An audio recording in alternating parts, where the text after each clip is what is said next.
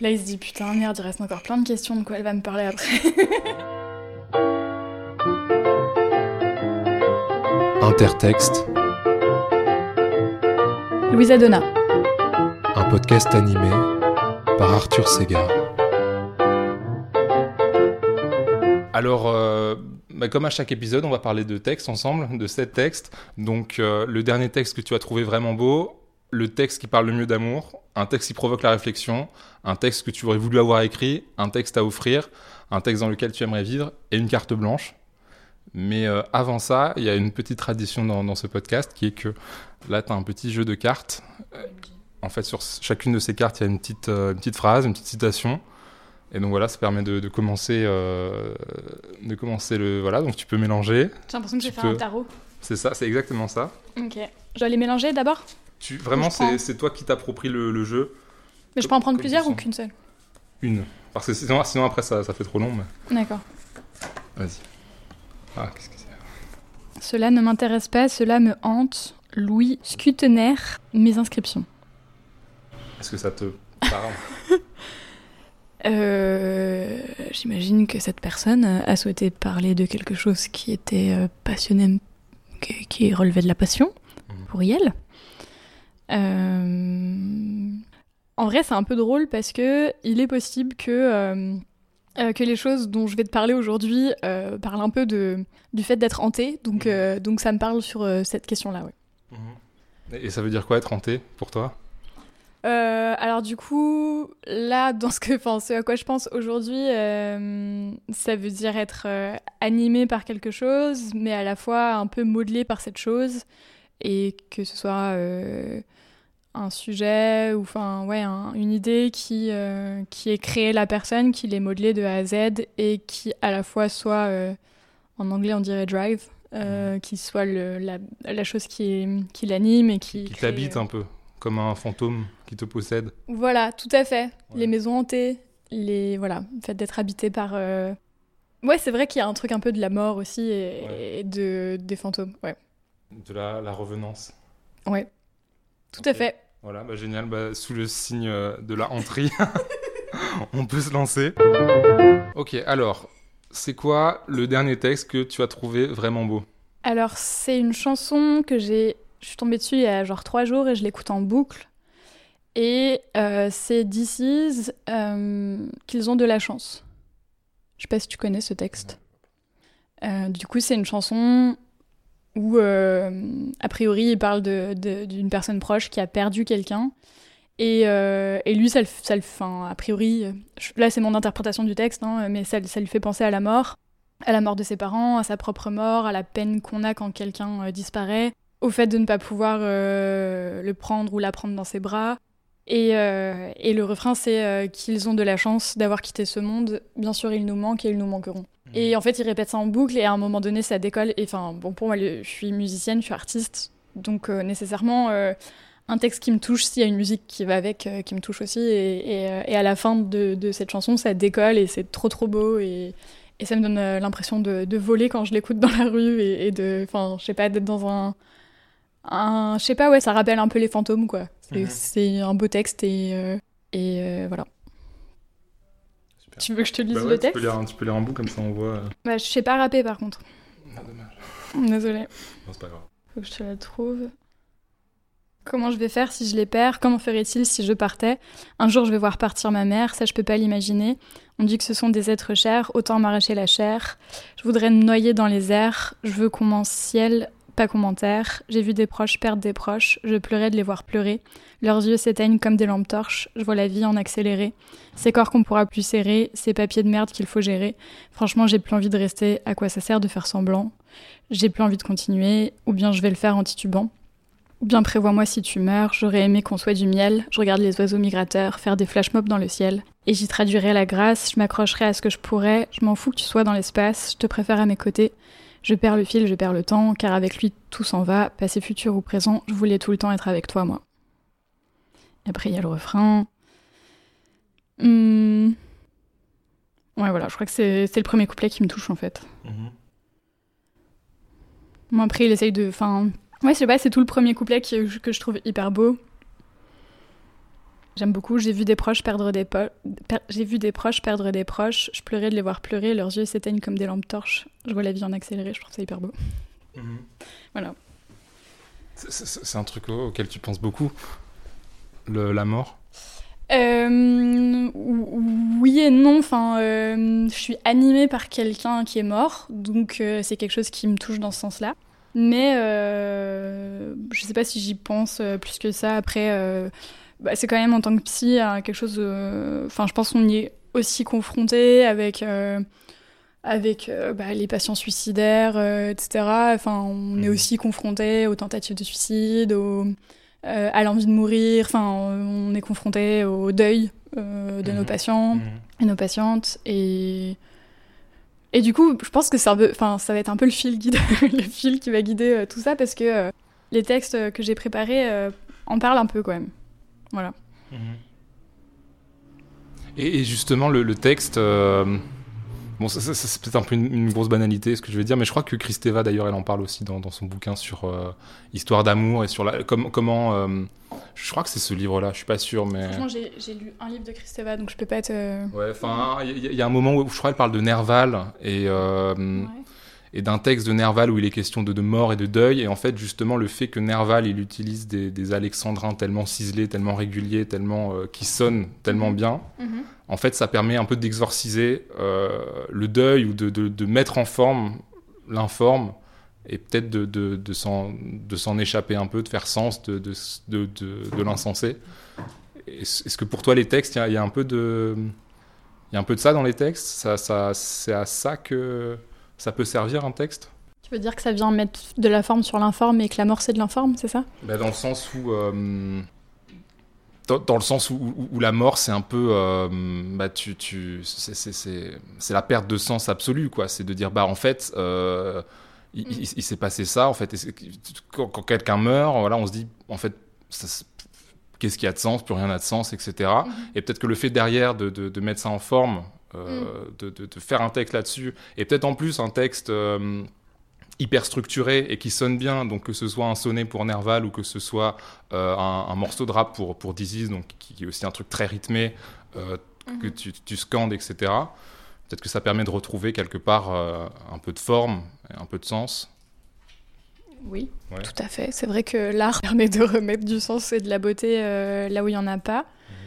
Et oui, enfin oui, je suis d'accord. Et, c'est mon cas aussi, je pense, euh, quand j'écris sur euh, des choses euh, tristes ou sur la mort, d'essayer de... Enfin, j'en parle dans un, un titre de l'EP qui s'appelle Saison.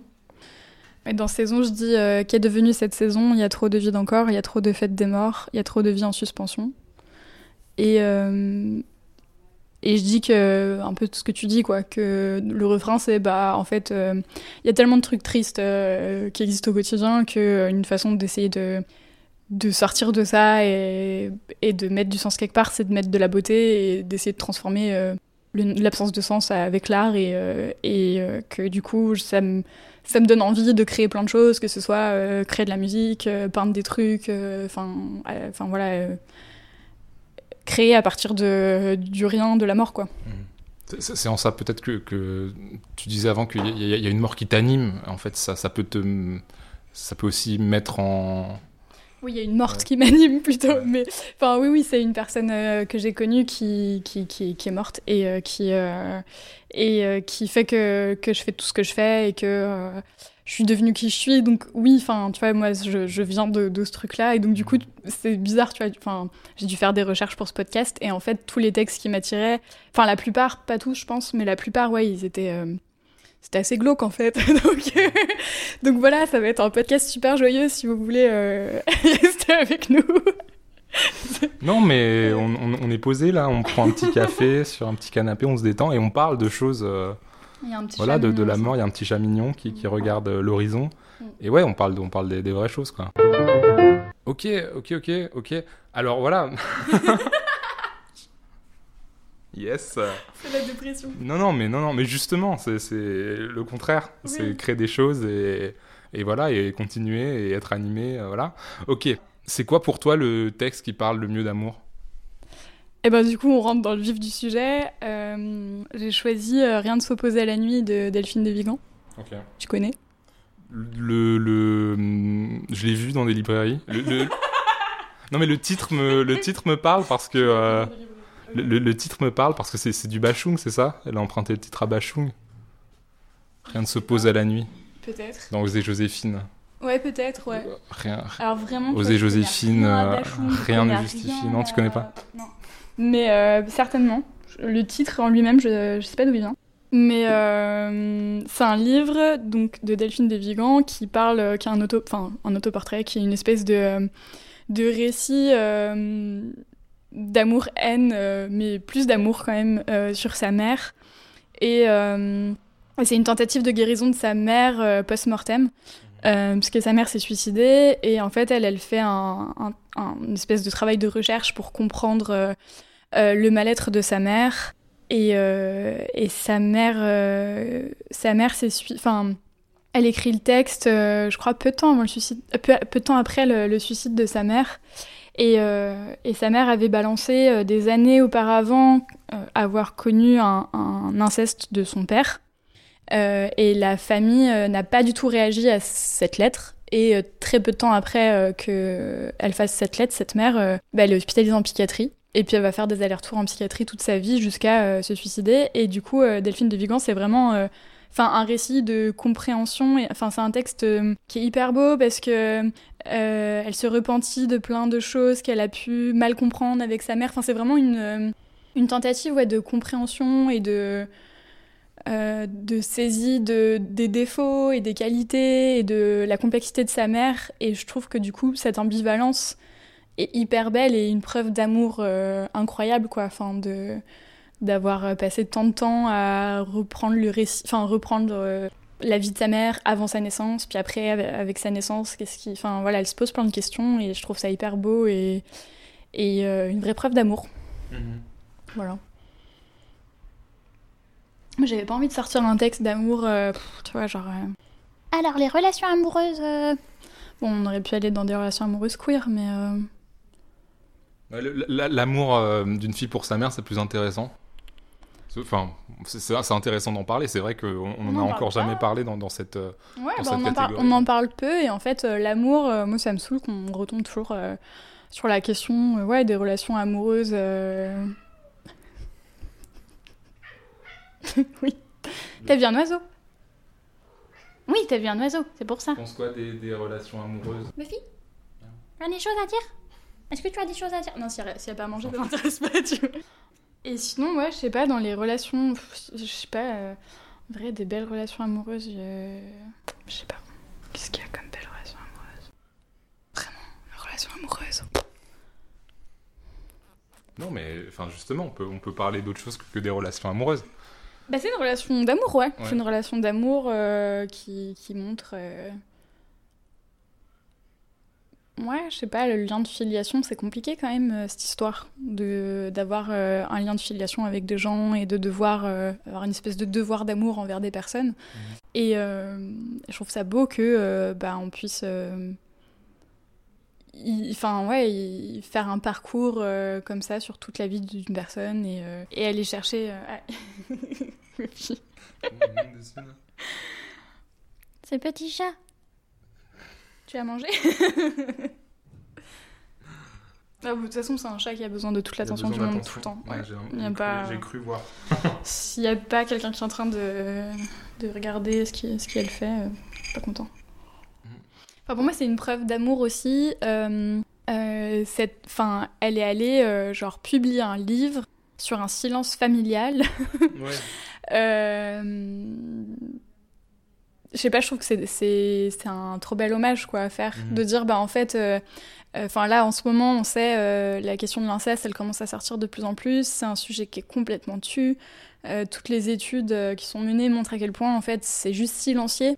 Et c'est ça le vrai problème en fait, c'est que c'est un acte très banal mais complètement banalisé d'un côté sous le joug du déni et de l'autre côté complètement perçu comme l'horreur absolue et le, enfin, un truc impensable, euh, Mhm. ce qui rend le truc indicible. Et, euh, et là, du coup, d'aller euh, d'aller faire des recherches, d'aller mettre des mots, d'aller publier un livre et puis de dire euh, fuck à toutes les normes de silence sur la question de l'inceste et toutes les normes aussi d'une famille qui, qui est dysfonctionnante parce que, a priori, cette question, elle a pu exister dans cette famille. Ah, je trouve ça trop beau, quoi. Mhm. Je pense que enfin, ça, ça demande du courage et ça demande de se confronter à des réalités au- auxquelles personne n'a envie de se confronter en fait.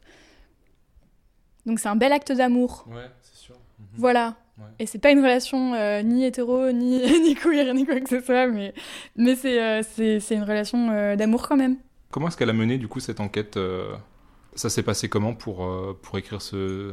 Bah, elle a interrogé plein de gens, elle a retrouvé plein d'écrits de sa mère, donc il y a pas mal d'écrits euh, de sa mère, et, euh, et elle a interrogé plein de, personnes qui connaissaient sa mère. Euh, les sœurs de sa mère, les frères de sa mère. Il y a une sœur qui, qui raconte des faits un peu similaires avec son père, qui dit que qu'il y avait un lien très incestuel, enfin que son père po- pose un regard très lubrique sur elle, qu'elle était très gênée. Et il y a une amie de sa mère qui a été victime de son père qui, qui lui dit. En fait, le fait de faire ce, ce livre, le fait de faire ces recherches, mène à la découverte d'éléments qui euh, corroborent euh, la lettre de la mère, euh, qui est complètement tombée dans l'oubli directement, parce que de toute façon, l'écriture de la mère, elle est, elle est un peu folle déjà, enfin, elle est un peu... Parce qu'elle elle avait laissé une lettre avant de se suicider, c'est ça? Alors, elle a laissé une lettre avant de se suicider, mais surtout la lettre qu'elle a écrite des années avant de se Ah suicider mhm. pour dénoncer Pour, le, le père. Et donc, en fait, euh, enfin voilà, elle, elle laisse la question en suspens. Elle dit, bah, on saura jamais. De toute façon, ils sont tous les deux morts. Mais, euh, mais voilà, la question, elle, elle- est ouverte et en tout cas, elle la repose, quoi. Enfin, elle, elle laisse pas dans l'oubli cette lettre de sa mère euh, qui, qui a été oubliée après, quoi. Ouais, tu vois, elle, elle écrit, donc ça c'est la lettre de sa mère. Nous partons pour notre maison de campagne, je suis avec mon amoureux, nous sommes avec mon père. Je ne suis pas tendre, pourtant j'aime mon ami. La nuit je ne dors pas, je suis traquée. Forest dort en haut. Je vais pisser, mon père me guettait, il me donne un somnifère et m'entraîne dans son lit. Il m'a violée pendant mon sommeil, j'avais 16 ans, je l'ai dit. Et, euh, et plus tard dans le livre, je sais plus où, mais en fait, euh, elle retrouve d'autres écrits, de- des brouillons que sa mère avait fait euh, pour cette lettre où elle, elle, elle, elle dit je, je sais pas s'il m'a violée ou pas. Puis en fait, Mhm. après, elle finit par écrire non, il m'a violée. Et puis, euh, elle avait dit des choses à sa sœur. Donc, moi, je suis psychologue auprès de femmes victimes de violences. Et en fait, euh, ce qu'elle a dit à sa fille, donc à la sœur de Delphine, qui s'appelle Manon, euh, corrobore effectivement la possibilité d'une dissociation très forte, puisqu'elle dit qu'en fait, elle s'est évanouie. Elle dit à sa fille que son père l'a emmenée dans, une chambre, je crois, et qu'ensuite elle s'est, évanouie parce qu'elle avait trop peur. Et en fait, ça, euh, d'un point de vue euh, psychotrauma, on sait très bien que les victimes, euh, quand elles ont trop peur parce qu'elles sont en train de vivre un moment qui est invivable, en fait, leur cerveau sécrète un- une hormone qui s'appelle le cortisol, et si cette hormone elle est sécrétée en trop grand nombre, en fait, en trop grande quantité, pardon, euh, et bien en fait, le cerveau finit par se dissocier. Et donc là, bah, ça peut donner plein d'états dissociatifs différents. Alors euh, qu'elle dise après qu'elle s'est évanouie, peut-être, peut-être que, enfin, elle avait un état de conscience en tout cas altéré à ce moment-là. Et donc c'est- possible. Enfin, ce qu'elle a dit à sa à sa fille ressemble effectivement à euh, à ce qu'une victime d'un viol peut ex- expérimenter à un moment donné de sa vie, puisque bah, elle dit qu'elle s'est déconnectée ou alors, enfin, elle s'est évanouie, c'est ce qu'elle dit.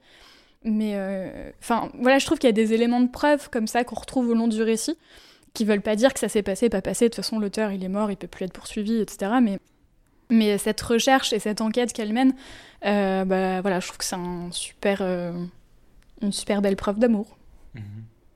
Ouais, c'est intéressant parce que c'est un roman qui a déjà quelques années, non? Alors que c'est- vrai- que actuellement il y a hum, de plus en plus de textes littéraires qui, qui parlent de, de l'inceste. Euh, bon, il y a eu Camille Kouchner, le- La Familia Grande. Il y a eu, euh, enfin, il y a eu plusieurs livres comme ça de, de textes littéraires qui ont, qui ont un peu marqué, euh, qui ont un peu marqué les esprits. Mais cette année et puis la- l'année l'année dernière, Mhm. et ça c'est c'est un texte un peu plus, euh, un, un peu un plus, plus ancien, ouais, je sais pas quel âge il a ce texte. Mais...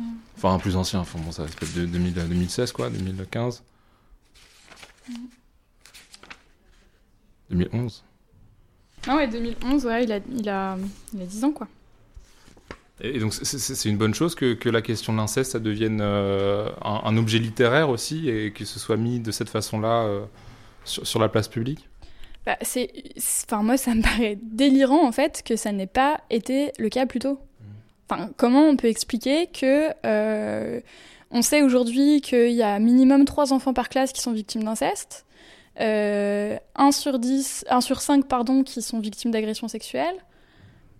Enfin, je veux dire, euh, c'est un sujet qui est omniprésent en fait. La question de la pédocriminalité, elle est omniprésente. Euh, donc que ce ne soit enfin que ça reste un sujet tabou, que ce ne soit pas écrit en chanson, en livre, en tout ça, moi ça me paraît, euh, enfin ça, prouve bien quelque chose quoi, c'est qu'on n'en parle pas. Donc moi ça me paraît évident que oui, euh, qu'il faut en parler. Enfin là il y a Myline qui a sorti euh, Le Loup, un livre et une chanson où elle parle de je ne sais plus si c'est d'inceste ou pédocriminalité, je ne vais pas dire de bêtises, enfin en tout cas d'actes pédocriminels qu'elle a subi enfant.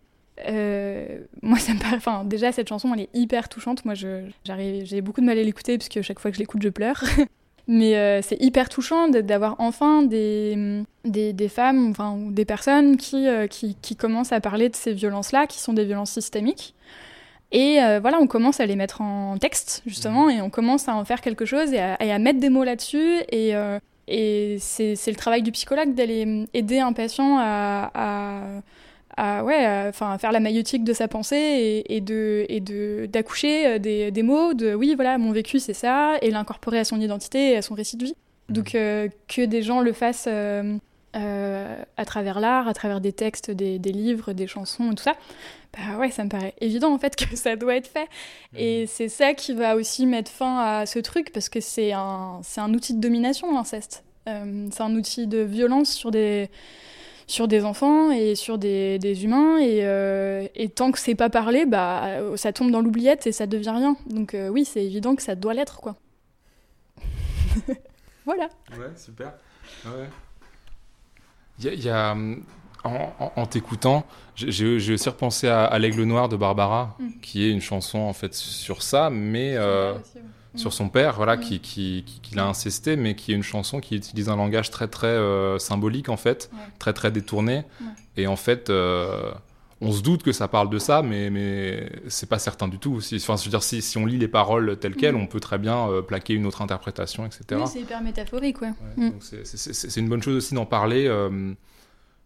Peut-être avec un langage plus direct et plus clair et se dire bon voilà ouais bah oui, c'est hyper, euh, hyper fort. Enfin, les personnes à qui c'est arrivé et qui disent mon père m'a violé, c'est hyper dur de. Enfin, c'est hyper dur de dire ça. Parce qu'en fait, personne n'arrive à dire ça. Enfin, c'est indicible, c'est impensable. Comment est-ce qu'on peut le dire? L'inceste, c'est le tabou, euh, tout ça. Euh, enfin, euh, tous les sociologues qui, qui, parlaient de ça comme une espèce de construction euh, des sociétés. Et aujourd'hui, on se dit, bah non, en fait, c'est pas forcément ça qui construit une société, puisqu'en fait, c'est hyper répandu. Et que... Tu, tu veux dire le. Le, le tabou de l'inceste. Ouais, ouais, c'est ça. Ouais. Ouais. on estimait que c'est un, un, tabou euh, central comme euh, le cannibalisme, comme euh, coucher avec mmh. sa mère. Voilà, il y a certains tabous centraux qui, qui existent ah, et qui. Mère, de l'inceste, du coup. ouais, pardon. T'inquiète.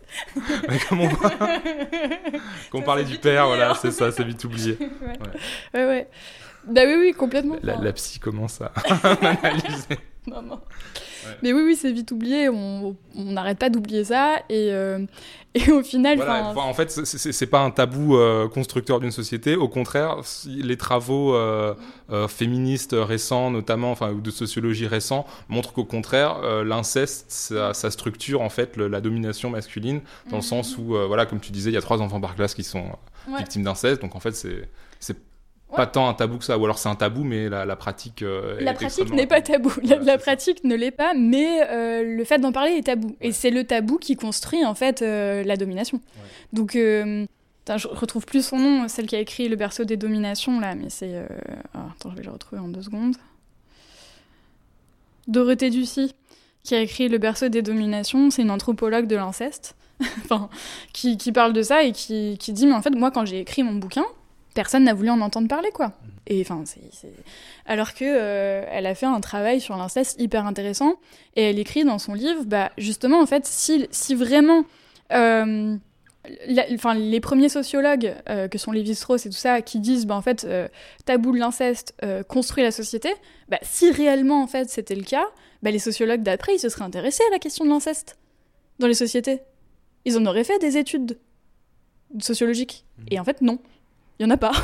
c'est un oublié. C'est genre, ah bah, ah non, mais en fait, vu que c'est interdit en société, ah oui, non, c'est interdit, donc on n'en parle pas. Enfin, mmh. ça n'existe pas. Donc, c'est hyper intéressant, quoi, de se dire, bon, bah, en fait, euh, oui, non. Elle, elle est sociologue et. Enfin, anthropologue, pardon, et, elle, elle, a écrit sa thèse sur ça, et c'était indicible, quoi. En fait, il y a un tabou de l'inceste, y compris dans les sciences sociales. Oui, ouais. complètement, ouais. Mm. Voilà. bon, on va peut-être euh, changer de sujet. Alors, un texte qui provoque la réflexion. Alors là, j'en ai trop. Euh, donc je t'en propose plusieurs et tu me dis lequel tu veux que je parle parce que ouais, en a trop. Bah, je suis un monstre qui vous parle, on en a parlé tout à l'heure, mhm. mais euh, trop intéressant. la pensée straight de Monique Wittig, Le rire de la méduse de Sixou, ou L'effort pour rendre l'autre fou. C'est quoi l'effort pour rendre l'autre fou? C'est Searles. Euh, c'est ce livre. Ah waouh. Euh, c'est un psychologue ou psychiatre, je sais même pas dire, euh, qui avait écrit ça. tu veux que je te parle de lui? Bah, tu peux. Après, après on, peut, on peut parler un peu des autres aussi, hein, s'il y en a que, que tu trouves particulièrement. Ah, mais tous, enfin, c'est pas possible de. mais du coup, ouais, enfin, L'effort pour rendre l'autre fou, c'est un texte qui parle je, ne sais plus s'il est psychiatre ou psychologue, euh, enfin l'auteur qui s'appelle Harold Searles. Et en gros, euh, sa thèse, c'est que euh, dans les familles où il y a un patient schizophrène, il y a une espèce de d'accord inconscient et tacite des membres de la famille qui poussent le patient vers la folie et qui va comme ça détruire petit à petit la réalité psychique du patient. Et en fait, moi, ça m'avait vachement parlé quand je l'avais lu au départ, mais pas forcément juste pour les cas de schizophrénie, parce que ça me parle. Enfin, c'est pas vraiment ma clinique, euh, j'ai très peu de patients schizophrènes, j'en ai très peu eu. Mais euh, ça me parle vachement euh, en tant que psychologue auprès de femmes victimes de violences, parce que c'est une technique employée par les pervers. sur les, les, les, femmes victimes de violences, dans les violences psychologiques, il y a vachement cette tentative d'aller toujours attaquer la réalité de l'autre et donc lui dire euh, bah en fait euh, si tu penses comme ça bah en fait la réalité c'est l'inverse. Et, euh, et, en fait la réalité dont moi je te parle c'est la réalité partagée par tout le monde. Donc si t'as pas la même t'es es folle. Mmh. et, et, donc voilà ça, c'est un truc qui est hyper récurrent. Et mais ouais voilà enfin dans ce livre lui il parle plus d'un processus inconscient et qui est pas forcément euh, violent et, méchant, enfin euh, voilà, conscient et, pervers et euh, de l'ordre de la manipulation. Mais après, je pense qu'il y a des, pervers qui sont vraiment presque conscients, qui sont en train de créer ça chez des victimes, de, de, vraiment dire je sais pas, moi j'ai des, enfin j'ai 1500 exemples de patientes qui m'ont dit euh, que quand elles avaient froid, ils leur disaient mais qu'est-ce que tu dis, il fait super chaud, tout le monde a chaud. Enfin, que des choses comme ça où en fait bah, toute la, capacité de jugement de la personne, c'est-à-dire ce qu'elle perçoit du monde, euh, de ses sens, de, euh, de, des analyses qu'elle fait du monde, en fait tout ça c'est toujours erroné. Ou alors détruire les souvenirs de la, de la personne. Non mais ça, ça s'est pas du tout passé comme ça, ça s'est passé comme ça. Enfin. Du coup, ça fait que, bah, vu que la seule chose à laquelle on a accès en tant qu'humain euh, doté d'une conscience, c'est euh, notre réalité psychique, c'est-à-dire euh, bah, l'ici et maintenant, mais nos souvenirs, tout ça. Si quelqu'un passe son temps à nous dire, bah, en fait, ce que tu perçois là maintenant, c'est faux, et ta perception du monde passé est aussi erronée, bah, on finit par douter réellement que, ce qu'on dit ou ce qu'on croit est vrai. Et c'est comme ça que les patientes que je suis, la plupart du temps, se retrouvent aussi bah, en doute de bah oui, mais en même temps, euh, moi j'ai l'impression qu'il me violente, mais je dois être à côté de la plaque parce que, enfin, euh, de toute façon, tout ce que je perçois c'est erroné. Donc, euh, et donc, voilà, à partir du moment où on a détruit la capacité de jugement de quelqu'un, on a détruit sa possibilité de se sentir légitime à penser ou sentir des choses, et donc à pouvoir dire bon bah, je suis victime de violences psychologiques ou économiques ou physiques, et et donc là, ça devient très dur de sortir. donc là, c'est de l'emprise. Hein. C'est mmh. vraiment c'est vraiment ça qu'on peut dire euh, être l'emprise, c'est euh, vraiment créer chez l'autre euh, l'impression que il est dépendant de nous, qu'il peut pas s'en sortir sans nous, et que, enfin, il y, a plein de formes d'emprise à, mon sens, mais voilà, une, une des formes d'emprise, c'est celle-là, c'est de dire à l'autre, ben en fait, sans moi, t'as pas accès à la réalité partagée, et donc t'es folle ou fou et tu t'en sortiras pas, quoi. Mmh. Et tu vois, par exemple, le livre dont je viens de parler, Rien ne s'oppose à la nuit, euh, bah, le fait que cette femme, à un moment donné, elle dise euh, bah, J'ai été violée par mon père, elle poste une lettre, elle l'envoie à toute sa famille, dont son père, dont ses parents, et personne ne réagit à ça, et la vie continue exactement comme si de rien n'était. Il y, a quoi Vraiment, si ça, c'est pas un effort pour rendre l'autre fou, enfin, tu vois, genre, toi, t'es en train de dire, bah en fait, on m'a fait une violence qui, euh, qui est tellement euh, euh, grave que elle, elle, le dit dans le livre qu'en fait, elle a passé des, nuits blanches avec l'écriture de cette lettre, elle était toute retournée, ça allait pas du tout, elle a failli être hospitalisée à ce moment-là et tout. Et en fait, et en fait, bah, personne n'en fait rien de ce truc-là, quoi. Mmh. Et c'est hyper violent, quoi. Si quelqu'un dit, euh, si quelqu'un, si, enfin, si on se met à la place de l'autre et, et que bah, pour, une personne, ça lui prend euh, deux semaines d'énergie avant de se dire, ok, je, vais dire qu'il m'est arrivé ça ou qu'il se passe ça pour moi, et qu'en face, c'est genre une espèce de vide absolu. Comme les personnes qui arrivent à dire, enfin, bah, euh, je suis victime de violence, par exemple, par mon compagnon, et puis ça tombe dans le vide. si quelqu'un n'entend pas ça, c'est hyper violent, quoi. Ouais. Ouais, mais je trouve ça assez intéressant cette expression l'effort pour rendre l'autre fou, mm. puisque ça suggère une forme de d'activité, si ce n'est d'intentionnalité, donc comme chez un pervers qui manipulerait euh, mm. le réel pour dire, euh, enfin voilà, il y, a un effort pour rendre l'autre fou. Et donc tu disais dans, dans l'exemple de l'inceste, euh, est-ce que dans certains cas, la, passivité, ça peut aussi être un effort pour rendre l'autre fou, c'est-à-dire pas consciemment faire un effort pour rendre l'autre fou, mais juste on, reçoit un témoignage, on reste passif. Est-ce que ça aussi, ça, ça, ça peut constituer une forme de d'effort pour rendre l'autre fou? Bah, C'est ce que je viens de te dire avec, euh, tu vois, recevoir un truc et puis t'en fais rien, c'est de la passivité qui, qui rend fou. Mmh. Mais euh... il n'y a, pas que la passivité, il y a pas que l'effort, il y a aussi euh, des passivités qui, qui, qui rendent fou. Ou folle. Ouais, bah, ça, ça, peut être un effort. Mais ce qui, ce qui dit aussi dans ce livre, et ce qui est aussi vrai pour le cas de, rien de s'opposer à la nuit, c'est qu'en fait, euh, souvent, euh, les lui, c'est son, son, hypothèse, c'est que les patients fous dans une famille euh, servent de symptômes à la famille. Pardon. Servent de. Même pas forcément de symptômes, mais servent, ils servent de. Enfin, en fait, ça sert la famille mhm. qu'il y ait un patient fou. Qu'il y ait un membre de la famille qui soit fou ou folle. Mhm. Et parce qu'il y a un secret à protéger, parce qu'il y a quelque chose, il y a des non-dits, parce que en fait, euh, c'est plus simple de dire ah non mais cette personne elle est folle, on, va pas. Plutôt que de dire euh, le père euh, il est violeur, on dit voilà elle est complètement folle, elle imagine des trucs. Exactement. Et en fait, il y a une espèce de truc. Et donc lui, il, le voit chez plusieurs patients comme ça, où en creusant dans l'histoire familiale, il se rend compte qu'en fait, ça arrange tout le monde que cette mhm. personne soit folle, quoi, finalement. que cette personne n'ait pas un récit qui soit crédible entre guillemets. moi j'avais fait mon, dernier euh, mémoire de psycho euh, beaucoup sur cette question du, diagnostic, de, euh, de, de, cette espèce d'approche de la réalité dans la psychiatrie et des patients. Et, je me rappelle que j'avais fait mon mémoire sur, une, sur deux patientes et l'une d'entre elles y avait écrit dit avoir été victime de viol par son père. Et c'est ce truc de voir dans un dossier psychiatrique dit avoir été victime, alors que pour d'autres patientes, il y avait écrit a été victime d'eux. Enfin, là, c'était vraiment. Euh, bah, du coup, on se rapporte à la parole de la patiente qui, euh, à côté de l'une plus, plus bas, il y a écrit euh, hospitalisation dans le but de lui faire accepter son diagnostic de schizophrénie.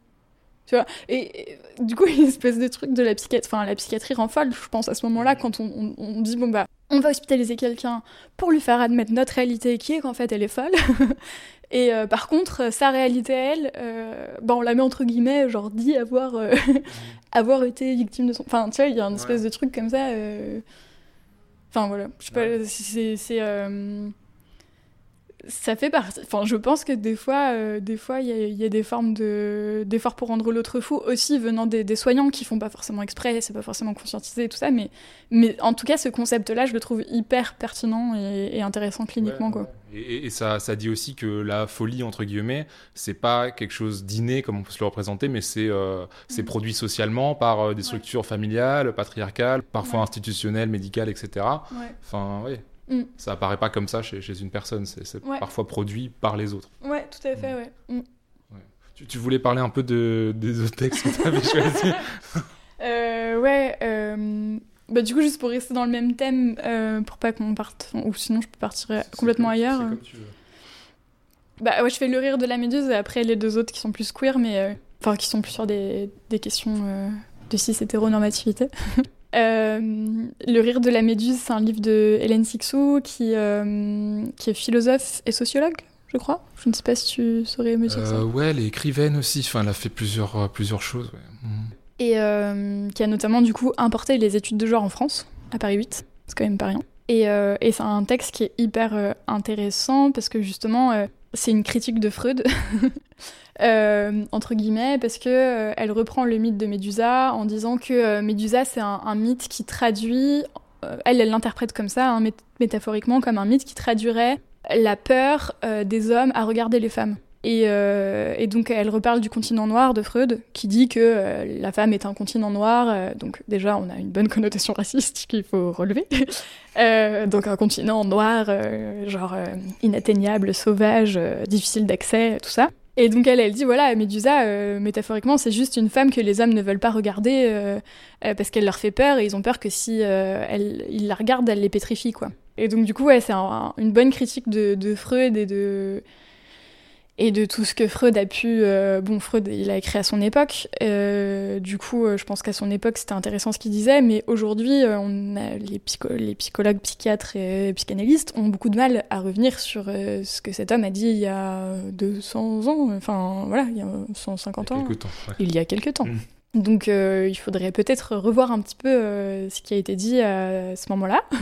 ce serait intéressant. Et, et, et, enfin, voilà. Il, elle, critique euh, le regard qui est que euh, euh, pseudo-scientifique, je mets des guillemets parce que à des moments, ça a été à un moment donné de l'histoire de l'humanité une science, mais, mais bon, aujourd'hui, quand même, on a dépassé ces choses-là, et le complexe de Deep et tout ça, on, peut quand même dire que c'est un peu dépassé, quoi. Donc, donc voilà, elle dit que Méduse, en fait, elle est belle et elle rit. Et il faut la regarder, et il y a plein de choses à en dire, quoi. Et donc j'enchaîne avec Paul B. Je suis un monstre qui vous parle, qui fait aussi une critique de la psychanalyse. Et euh, justement, euh, donc, euh, il, critique, il critique entre autres le complexe d'Oedipe. Et enfin, en ayant fortement raison. Et enfin, il critique pas que ça, mais bon, il critique en tout cas la, psychanalyse rétrograde, cis hétéronormée, qui qui utilise en fait ces outils entre guillemets euh, psychanalytiques pour euh, réitérer le fait qu'il faut absolument euh, construire une binarité du genre, sinon ce serait catastrophique, on sait pas trop, la colère de Dieu va s'abattre sur la France, c'est à peu près ça qui est dit quoi. donc, mais ouais, en fait, ce qu'il dit, c'est que, que maintenant la psychanalyse doit se réactualiser avec euh, les nouvelles données qu'on a, euh, la compréhension euh, du genre et de, de, la nuance que ça veut dire que le féminin, le masculin, la réalité aussi biologique des intersexes. Enfin voilà, enfin, il dit bon bah en fait si vous voulez vivre avec votre temps et, et pas mourir dans l'oubli, il faut salut les gars et les, les meufs, va falloir vous actualiser un petit peu parce que là les gars, les meufs et ceux qui sont Et les non-binaires, pardon. voilà. Il va falloir un petit peu s'actualiser rapidement parce que là, vous allez pas tarder à, tous mourir euh, euh, et faire mourir ce.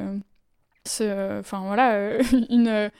Enfin, une science entre guillemets qui au départ, je pense, était hyper intéressante puisque la psychanalyse au départ, elle apporte le fait que on écoute des sujets parlés. Mhm. Et c'est la première fois qu'on écoute, enfin pas forcément la première fois, mais euh, en tout cas c'est une science qui vise ça et euh, qui vise une écoute de l'inconscient et tout ça. Et donc il y a des choses intéressantes à, à, en tirer, mais il faudrait se mettre à jour. Et puis le dernier texte, c'est La pensée straight de Monique Wittig, euh, qui, qui fait une sociologie de ce que c'est que la cis-hétéronormativité. Enfin surtout l'hétéronormativité du coup. Et c'est une critique de, de comment euh, l'hétéronormativité crée aussi euh, des normes de domination, euh, notamment sur les femmes. Et voilà. Bon, du coup, ça, m'intéresse parce qu'il y a au moins deux de ces textes-là qui parlent de, de, psychanalystes et de, psychiatrie de façon assez, assez directe. Et donc, mm. toi, comme c'est ton métier, tu arrives à imaginer une, une psychanalyse ou une psychiatrie qui serait détachée de la cis-hétéronormativité et qui, qui ouais, ou... Bah ouais, bien sûr. Bah, je pense que de toute façon, c'est l'avenir de. Enfin, j'espère que ce sera l'avenir de la psychiatrie et de la psychanalyse. La... Enfin, la psychanalyse, j'en sais rien. J'avoue que c'est pas forcément euh, le domaine qui m'intéresse le plus, mais j'espère en tout cas. Enfin, je pense pas que la psychanalyse aujourd'hui est. Euh, la, le, pouvoir, enfin, elle, elle, elle, a plus beaucoup de pouvoir, donc, euh, donc ce qu'elle peut faire de, de, de, mauvais est, enfin, ouais, réduit. Euh, mais la psychiatrie, oui, elle a encore un pouvoir euh, assez important sur les individus, donc j'espère bien que la psychologie et la psychiatrie prendront en compte. mais je pense qu'elles vont le faire parce que quoi qu'il arrive, ça reste. Enfin, je pense qu'elles sont en train de s'y ouvrir. Peut-être que je me trompe, mais vu que, vu que ça reste des, domaines dans lesquels les cliniciens sont à l'écoute de sujets, euh, donc certes, avant, euh, elles n'étaient pas forcément suffisamment à l'écoute pour que les sujets puissent s'exprimer sur ces questions-là, mais depuis que la parole se libère sur, euh, sur ces questions, j'espère bien que, que, oui, que ça va permettre à ce que que que ça existe vraiment. Mais je trouve que déjà ça commence à exister quand même quand on voit qu'il y a des hôpitaux qui font qui prennent en charge des transitions etc euh, J'imagine qu'il y a aussi des endroits qui peuvent être violents pour les personnes concernées, mais quand même, enfin, on voit que ça s'ouvre, que le médical commence à prendre en charge cette question, que euh, que voilà, quand même, il y, y, y, a des choses qui se passent. Bon, il y a quand même encore des, des choses extrêmement violentes. Enfin, c'est encore légal en France de mutiler des personnes intersexes en 2022. Euh, c'est hyper violent. Euh, et sur ça, la médecine, euh, bon, elle est méga en arrière, c'est sûr. Mais j'espère que, voilà, vu qu'on reste dans le domaine médical et de la prise en charge et du soin, j'espère que oui, ça va être possible. Quoi. Mhm. Et, et, la clé pour ça, c'est l'écoute, c'est l'écoute des sujets, l'écoute du monstre qui vous parle Ouais, ouais, l'écoute des monstres, l'écoute. ouais, ouais, bien sûr, euh, des méduses et des monstres, ouais. Enfin, l'écoute des, des, personnes. Euh... Mais tu vois, enfin, ouais, le monstre de Paul B. Preciado, bah, c'est euh, c'est la personne trans et, euh, et Méduse, c'est la femme. Et c'est encore aujourd'hui, la médecine a beaucoup de mal à entendre les méduses et les monstres. Mais oui, si on les écoute, je crois que plus tard, ça va être possible. Je vois qu'il y a de plus en plus de cabinets libéraux qui s'ouvrent avec des médecins euh, qui sont euh, trans-friendly euh, et féministes. Enfin, ouais, je trouve qu'il se passe un truc, donc faut y croire, quoi. Un texte que tu aurais voulu avoir écrit? Qu'est-ce que j'avais noté? Je ne sais pas. Ouais, J'ai pensé à des textes de d'artistes et euh, il y a un texte que j'aime beaucoup de Bill Miller qui s'appelle Z Beach. Ça t'intéresse? Alors je crois que c'est pas forcément entièrement elle qui l'a écrit. Ça, ça m'énerve un peu parce que je préfère écouter généralement des artistes qui sont euh, autrices, compositrices mhm. entièrement. Mais euh, en gros, ce qu'elle dit, parce que c'est en anglais, donc je vais pas tout lire en anglais, si. Bon, tu fais comme tu veux. Ok. Euh, ouais, en gros, ce qu'elle dit, c'est la difficulté qu'ont les femmes à dire des choses et à être écoutées et entendues. Et, euh,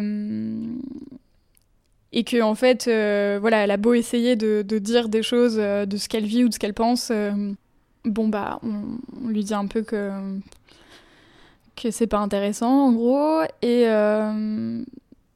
mais elle dit, mais dès qu'un homme dit ce que moi j'ai dit, bah Genre, il a trop raison et c'est trop un boss, quoi. et euh, elle le dit de façon très euh, vulgaire et j'aime beaucoup quand euh, les meufs ont des mots vulgaires parce que je trouve mhm. que c'est un, truc qui appartient trop aux hommes, ça m'énerve. Et j'aime bien, j'aime bien qu'il y ait une espèce de vulgarité comme ça. Et donc le refrain c'est Society is sucking on your dick and since I got a pussy I'm a bitch and since you are a dude yeah you can tell the truth but as soon as I do I'm a bitch. C'est juste ça en boucle et je trouve ça trop bien. Genre, euh, voilà. Donc une, chanson sur euh, le mansplaining avec euh, des mots vulgaires, t'aurais voulu l'avoir écrit Grave. Ouais. Et ouais, j'aime beaucoup. C'est très... c'est très loose Donna, je trouve. Ça, ça, ouais, c'est ça, j'allais dire, ça, ça, reflète un peu ce que tu fais déjà. Hein. Ouais, ouais, mm. Mais elle est, je sais pas, elle, est vraiment cool, cette, cette, cette track. Mm. Et, et, et, tu disais, tu préfères les, les meufs qui sont autrices, compositrices, interprètes? Pourquoi? Euh, bah, J'aime bien euh, découvrir une artiste qui a un univers complet et qui, enfin, qui me parle euh, de A à Z et qui, qui crée des choses, ouais, qui crée sa musique. J'aime moins écouter des interprètes qui vont être plus.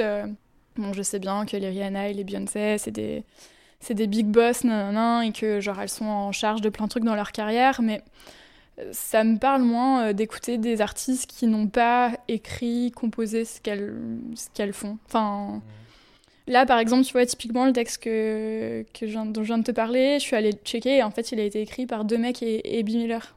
Et en fait, en fait c'est deux mecs qui écrivent un texte sur le mansplaining. Ouais. et du coup, ne sont-ils pas en train de nous mansplainer à ce moment-là? Je ne sais pas. Mais voilà. Et, et une autre façon de poser la question, c'est est-ce que toi, comme tu écris des chansons, est-ce que tu t'imaginerais écrire pour euh, un ou une interprète? Est-ce que si Rihanna elle t'appelle, tu, tu écris un truc? Oula, non, non, je pense pas. euh, à moins de connaître très bien une personne et d'avoir Ouais. envie de. Je pense si on, on a des trucs en commun et que. Mais, mais ouais, je sais pas, genre, le- le- moi ce qui me plaît et ce qui me parle dans l'art, c'est l'authenticité en fait. Donc euh, écrire un truc pour quelqu'un, euh, à moins qu'on partage vraiment un vécu commun et que. Et que je puisse écrire un truc qui parle à une personne, ouais. Enfin, qui, tu vois, qui a vécu Ouais. quelque chose de similaire et qui se dise Ah ouais, grave, putain, je capte trop ce que tu dis, parce qu'en fait, euh, je vis pareil, quoi. Mais sinon, c'est important que tes textes, il y, ait- il y ait ta voix dessus. Ouais, je pense. En vrai, je sais pas. Tout est possible dans l'art. C'est possible. Ouais. Ouais. On va te retrouver à écrire pour, euh, pour Beyoncé. Pour Non, je pense pas. Je pense pas. Je pense qu'il y a beaucoup de gens qui essayent. Elles doivent avoir Pour, euh, euh, pour, 10 000 titres dans leur boîte mail par jour. Je pense que. Je pense pas. En, en vrai, tu voudrais écrire pour qui? Si tu pouvais écrire pour quelqu'un? Des textes Ouais. Vraie question. Vraie question. hein. Je pense écrire avec des meufs qui ont été victimes et qui, qui s'expriment sur ça, ça me plairait de ouf. Mais euh, là, on est plutôt du côté de Lady Gaga ou euh, Kesha. En fait, j'ai l'impression, enfin, je pense, avec mon, ma casquette de psy, j'ai entendu tellement de victimes s'exprimer sur des choses que, euh, que j'ai l'impression que. Enfin, ça me permet d'avoir un, tel échantillon de choses que j'ai entendues, que je, je sais à peu près, je pense, euh, ce que les victimes disent ou ont besoin d'entendre. Et du coup, il y a un, un truc dans ce procédé-là que j'aime bien. Enfin, de pouvoir euh, parler aux victimes ou parler pour elles en leur nom. Euh, même si je pense qu'elles sont toujours prioritaires et c'est toujours à elles de parler en premier lieu parce que c'est elles qu'on doit écouter. Mais vu que j'en ai entendu plein, je, tu vois, ça me donne une espèce de, de pattern de, de, de ce qui se passe pour elles en fait. Voilà. Un texte à offrir. Eh bien, ça c'est trop simple, c'est Virginie Despentes King Kong Theory. Trop facile. Je pense qu'il sauve des vies vraiment. Ouais. Je pense que ce texte-là, il a sauvé beaucoup de, de- de femmes. Euh, c'est Virginie Despentes qui raconte euh, son viol et ensuite qui parle du viol. Mais elle en parle avec les mots de Virginie Despentes, donc c'est beaucoup trop jouissif parce que c'est vraiment genre trash et rentre dedans et hum, elle y va pas par quatre chemins et elle la question du silence et du tabou ça la concerne pas du tout et ça fait Mhm. trop du bien quoi. Et euh, ouais du coup c'est vraiment un livre euh, je pense qu'il faut le prescrire au moins une fois par an à tout le monde. Je pense qu'au nouvel an, tu vois, tu dois relire King Kong Theory. Ça te prend une heure, mais il faut le faire, c'est important. Et euh, c'est ouais, c'est trop un livre magnifique. Ouais, je crois que j'ai pas d'autre chose à te dire sur ça. hein. C'est juste. euh, Regarde, vraiment, faut le lire tous les ans. Tu vois, tu prends Theory tous les ans, tu le relis une fois. C'est une, une, di- une diététique. Ouais, pour te. Enfin, déjà, genre, cette meuf, elle dit dans ce livre que tu peux euh, avoir été victime de viol, mais que tu, tu peux complètement survivre à ça et ne Ouais. pas. euh, tu vois, que ce soit pas quelque chose de. Et je pense que c'est essentiel, en fait. Et je pense que Lady Gaga, quand elle dit qu'elle a été victime de viol, pareil, tu vois. Genre, euh, tu te dis, tu peux, être, euh, tu peux avoir été victime de viol et être Lady Gaga. tu vois C'est genre. Non, mais grave, hein. Wow ça te donne quand même des exemples dans la vie. euh, putain, c'est cool quoi. Tu vois, genre. Ouais. tu vois, tu peux. je pense on a besoin d'exemples de gens comme ça qui nous disent en fait, tu peux avoir été victime, qui est un mot très, euh, très connoté dans la société comme péjoratif et tout, genre de faiblesse et tout. Mais en fait, pas du tout. tu peux être victime et euh, motherfucking euh, bitch ou genre Lady Gaga quoi. Il y, a- y y un risque quand, quand on est victime de- de d'essentialiser cette identité de, de victime, de, de- se renfermer là-dedans et de, se dire euh, comme je suis victime, de se dévaloriser et de, de, de plus oser rien faire, c'est ça? Bah, les victimes ont hyper peur du mot victime Ouais. parce que il est connoté comme ça. Ouais. Et moi, je me dis, je, je suis pour la réappropriation du mot victime en tant que, que truc d'empouvoirment aussi, en fait. Pas de raison que euh, ça reste du côté de, euh, de quelque chose de déprécié et de faible et de tout ça, en fait. On a le droit d'être une warrior, quoi. On peut être une victime et forte? Mais oui, même c'est, je pense que les deux vont ensemble nécessairement, ouais. ouais. t'imagines passer ta vie avec du psychotrauma? Imagine, euh, psychotrauma, ça veut dire. Euh, généralement, tu dors pas tellement, parce qu'en fait, la nuit, tu fais des cauchemars. Tu revis éternellement le pire moment de ta vie. Euh, du coup, tu as peur de t'endormir parce que tu as peur de faire des cauchemars. Donc, tu dors pas beaucoup. Généralement, tu as des troubles de l'appétit.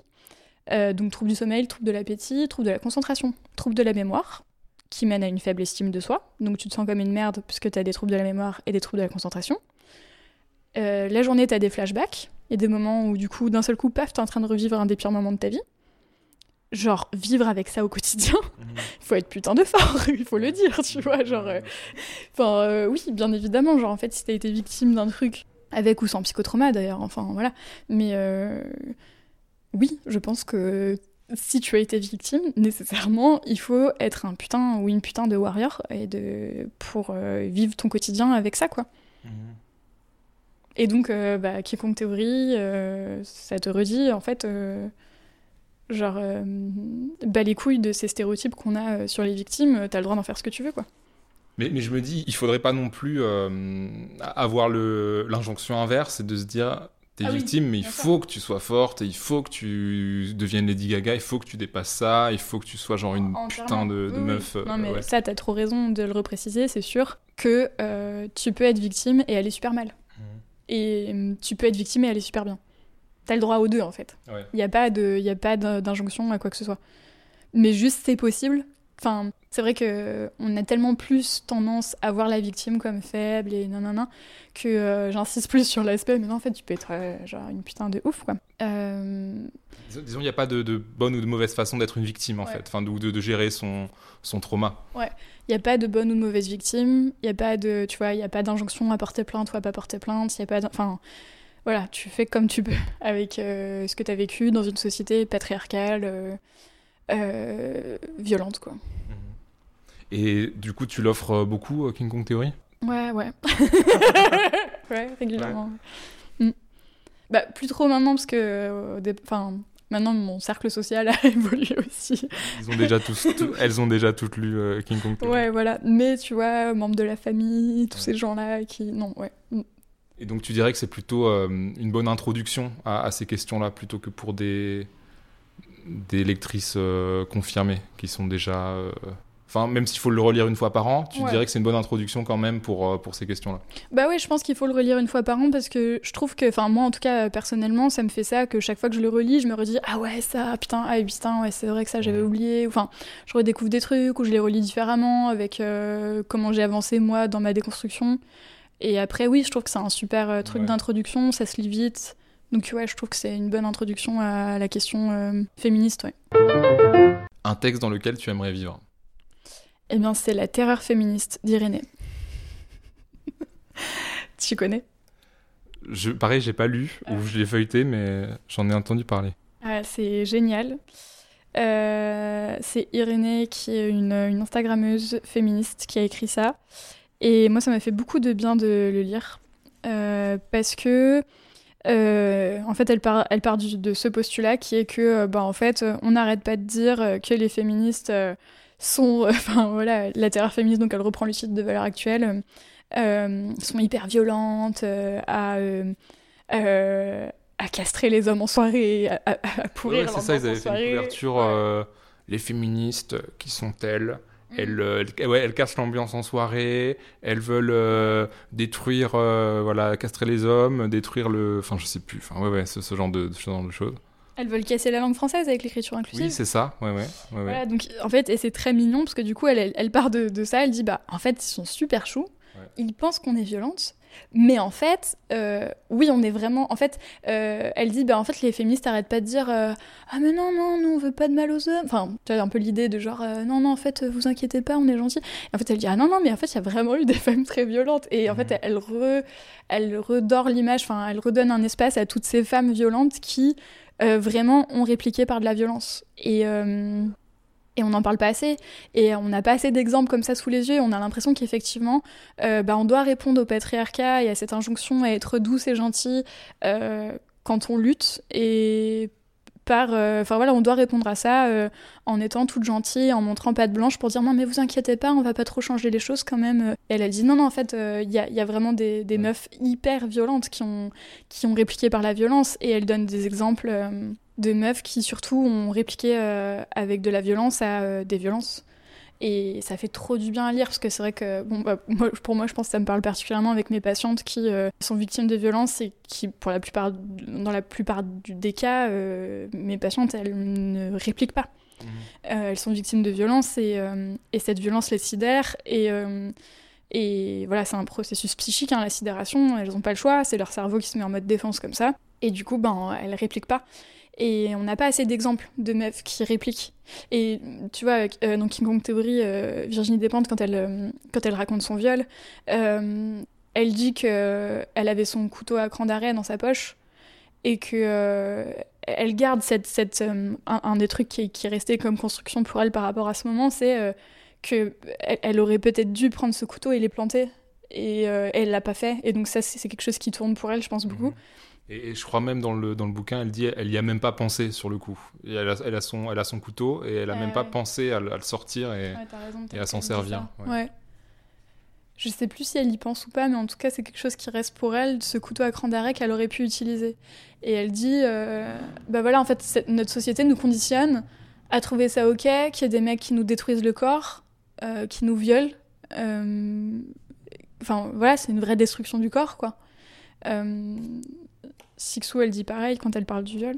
Mais enfin, voilà, elle dit c'est, c'est, on est conditionné à ça, que, que des hommes nous, nous pénètrent, euh, détruisent notre corps et notre psyché comme ça.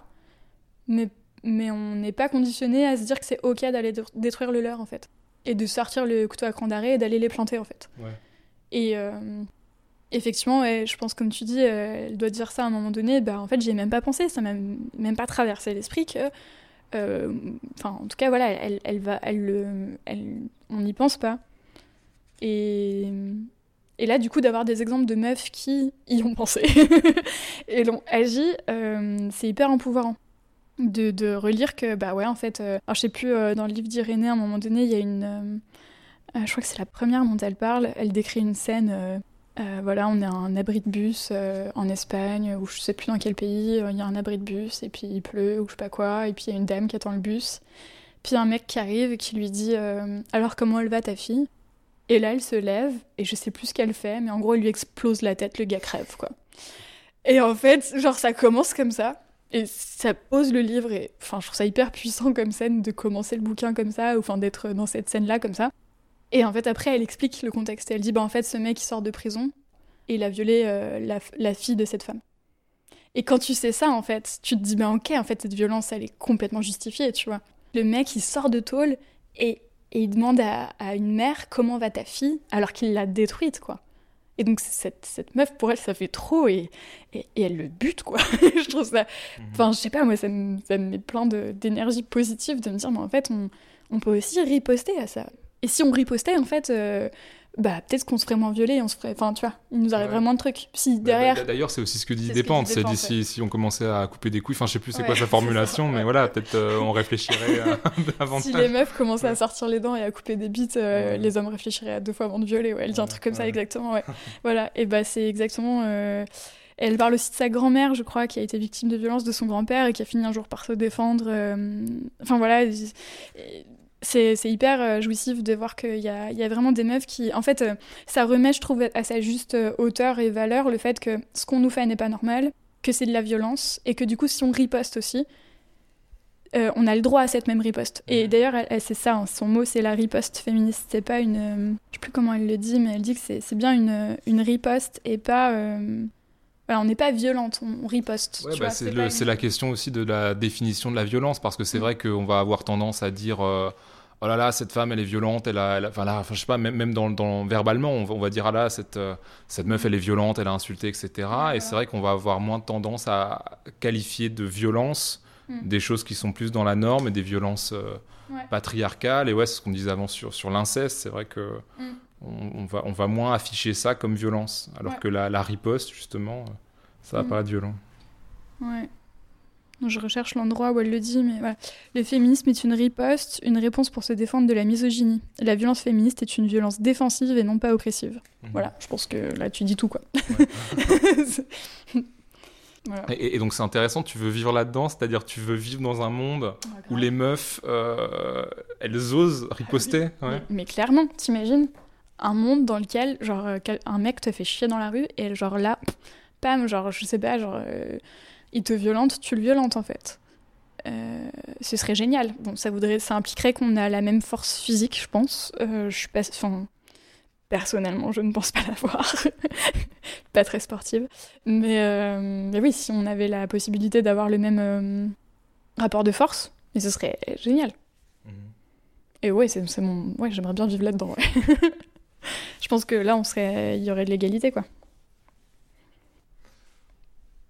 Tu voulais dire quoi? Non, je veux dire, c'est vrai que je, pense que c'est une des grandes questions politiques aussi d'aujourd'hui, la question de la violence politique en fait et, euh, quel type de violence entre guillemets euh, est acceptable ou pas dans les revendications euh, dans les revendications politiques. Et voilà quel, type de violence quel, type de violence peut être utile ou quel type de violence au contraire va, va mener que à je sais pas un discrédit ou mmh. etc donc ouais, ouais enfin ouais, ouais.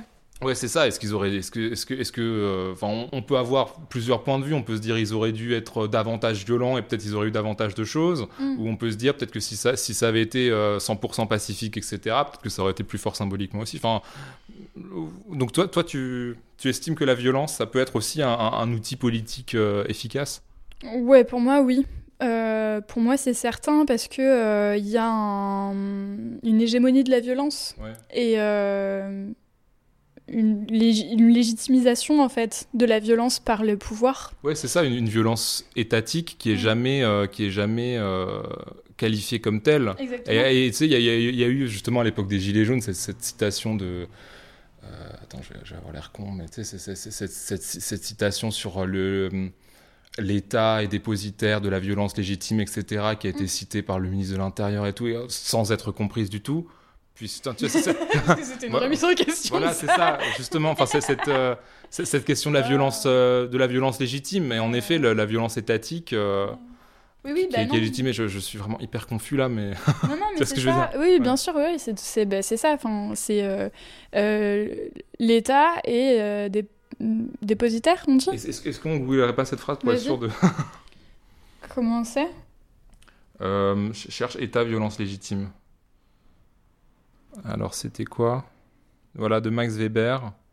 Donc voilà, l'État a le monopole de la violence légitime. Donc c'était une citation d'ailleurs qui a été utilisée, euh, je sais plus, c'était par Darmanin, voilà, qui disait, qui disait que. Euh... Attends, mais là je vais taper. Je, ouais, je cherche, hein, je, je cherche ça parce que. Si Darmanin a dit ça, putain, mais quels idiots, c'est pas possible. Oh, ils sont incultes en plus. Hein. Voilà, la police exerce une. Ah bah oui, non. Bah là il dit autre chose. Voilà. Mais il, il le cite Gérald. Ben, je, je, crois qu'il a. En fait, le truc, c'est que on a fait une référence. Voilà, c'est ça. Non. Ouais. Dans la catégorie. Euh...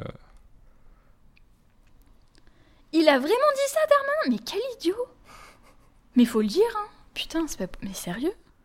Quand j'entends le mot violence policière, moi personnellement, je m'étouffe. Ouais, la donc police. ça, c'était l'indignité. Une violence, certes, mais une violence légitime. Ok. Bon, ok, donc euh, ils comprennent que dalle à ce qui. Ouais. Ici le Arthur du montage. Pour éclairer un peu ce moment de la conversation, je vous passe la voix de Catherine Colliot-Hélène, philosophe spécialiste de Max Weber, interrogée par France Culture. Trigger warning, Gérald Darmanin. La police exerce une violence, certes, mais une violence légitime. C'est vieux comme Max Weber.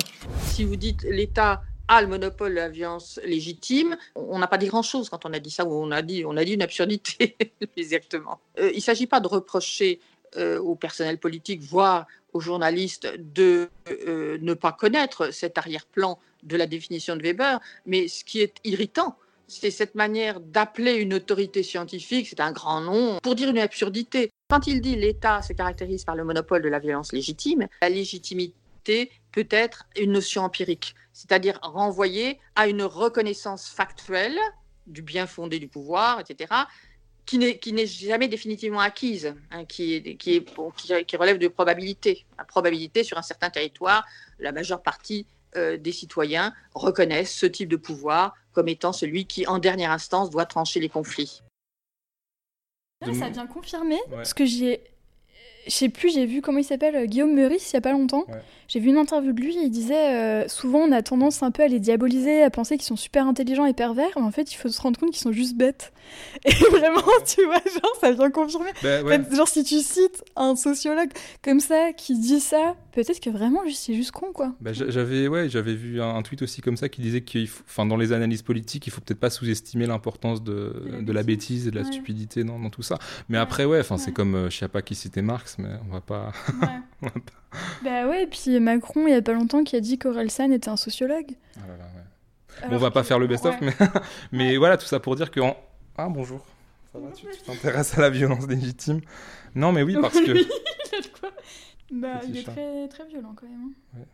Et, euh, et, voilà, donc en fait, c'est aussi la question politique de savoir ce qui doit être euh, qualifié comme, comme violence, en fait, et ce qui est une violence acceptable ou non. Et en effet, à ce moment-là, quand Darmanin il avait, euh, il avait parlé de, ça, c'était justement un moment où, on remettait en cause la, légitimité de, la violence de l'État en disant, bah, en fait, euh, en fait, justement, il y a une violence policière qui ne devrait pas exister, mm. qui n'est mm. pas légitime dans le sens où elle, euh, elle, serait au service de, mm. la population et du bien, du bien commun, quoi. Bah ouais, bien sûr. Enfin, moi, je crois à fond dans le, le la violence, de, toutes les façons, elle existe. Et euh, effectivement, on peut pas laisser, enfin, on peut pas ne pas analyser la violence étatique. On peut pas euh, la laisser en place et ne pas la questionner, parce que euh, il y a une violence étatique en place, c'est évident.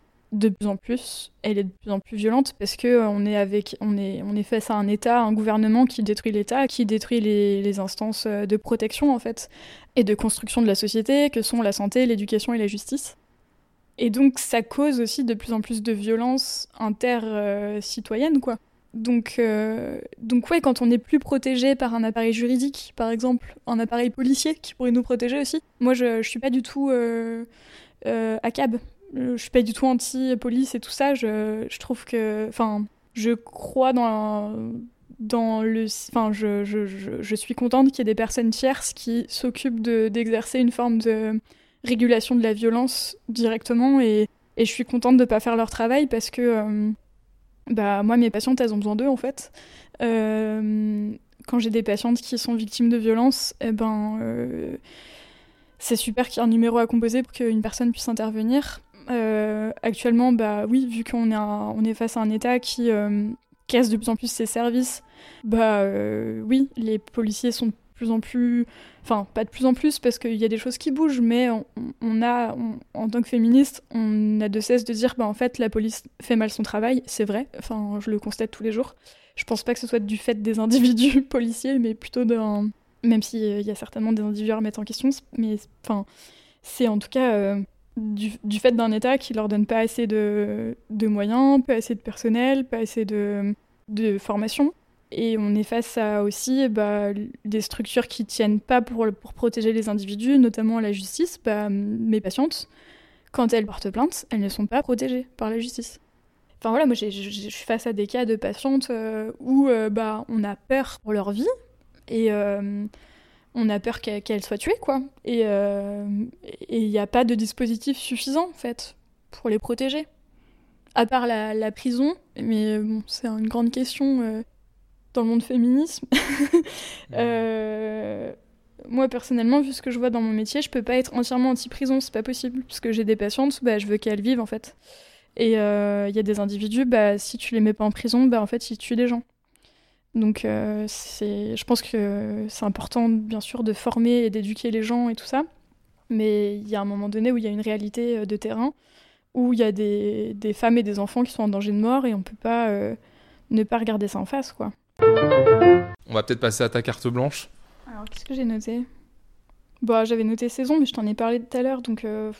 Ouais, remarque, je peux te parler plus de saison. Parler de ça, euh, donc oui, Saison, c'est une chanson que j'ai écrite euh, qui est sur mon premier EP, Fatigue, qui, qui parle de, euh, de comment c'est difficile de faire le, enfin, de, ce que je vis personnellement en tant que, psychologue auprès de, victimes. Et le, bah, un peu de tout ce que j'ai parlé depuis tout à l'heure, c'est-à-dire du fait qu'on est face à des personnes qui sont pas prises en charge, dont l'État et la société s'occupent très peu, qui sont silenciées, et, et d'être confronté régulièrement à l'inaction des services publics et tout ça et ouais, du coup, saison, je, je l'ai écrite sur, sur euh, la difficulté que c'est, tout ça, quoi, de, euh, d'être face à ça euh, et, et, de la violence qui mène à de la violence. Et, et voilà, enfin, moi, dans mon entourage proche, mais, mais aussi, bon, ça a pu m'arriver cliniquement de voir des, des, des femmes qui finissaient par se, se suicider à cause des, des violences. Et, et c'est du coup, je reviens sur, tu vois, le, le thème du départ qui est, qui est ça, qui est le qui est la mort. la mort euh, parce que euh, bah parce que t'en peux plus, parce qu'il y a trop de violence en fait, et qu'il y a un moment donné, bah, il y a des personnes, euh, ça fait trop, et, et, voilà, et donc saison, elle parle de ça. elle parle du suicide, de, des violences, et de comment, comment ça fait trop à des moments de... voilà. Et, et du coup, ma, ma, ma, ma, tentative à travers l'art et la musique de créer des choses euh, qui soient belles parce qu'il il euh, y a trop de trucs euh, moches quoi. tu, tu, tu, veux... tu, veux lire un bout, on l'écoute un peu enfin, je sais ah, pas ce que... ouais. Ah vas-y, bah, je la mets parce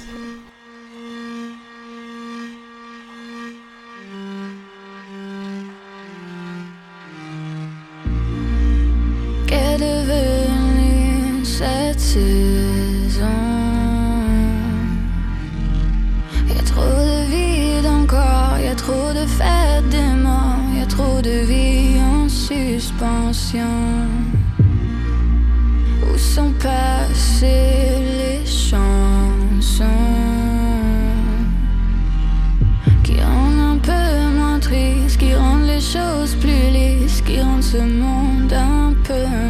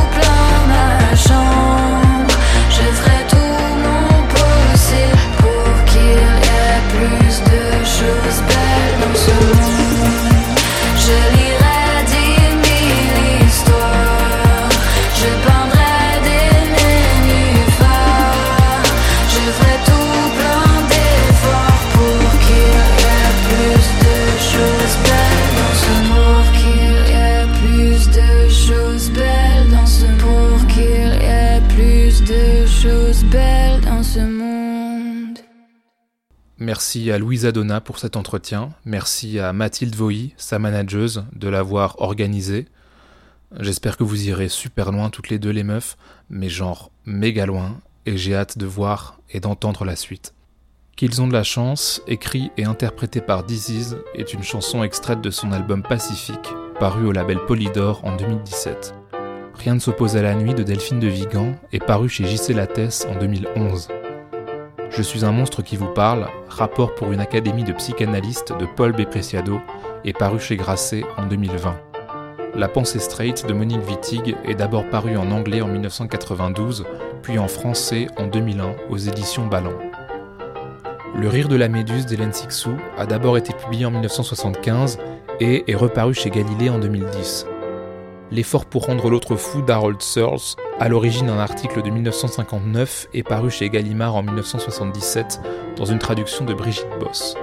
That Bitch, écrit par B. Miller, Justin Tranter et Kennedy, est une chanson de B. Miller qu'elle a sortie sur son propre label Oliver Records en 2019. King Kong Theory de Virginie Despentes est paru chez Grasset en 2006. La terreur féministe, petit éloge du féminisme extrémiste d'Irénée, est paru aux éditions Divergence en 2021. Saison de Louise Adona, chanson qu'elle a écrite et composée, est extraite de son EP Fatigue paru au label BMG en 2021. Les autres textes et références que nous avons évoqués sont en description de l'épisode. Intertexte est un podcast réalisé par Arthur Segar, illustré par Pauline Le Serre, et dont la musique est empruntée à John H. Lovekind. A très bientôt pour un prochain épisode.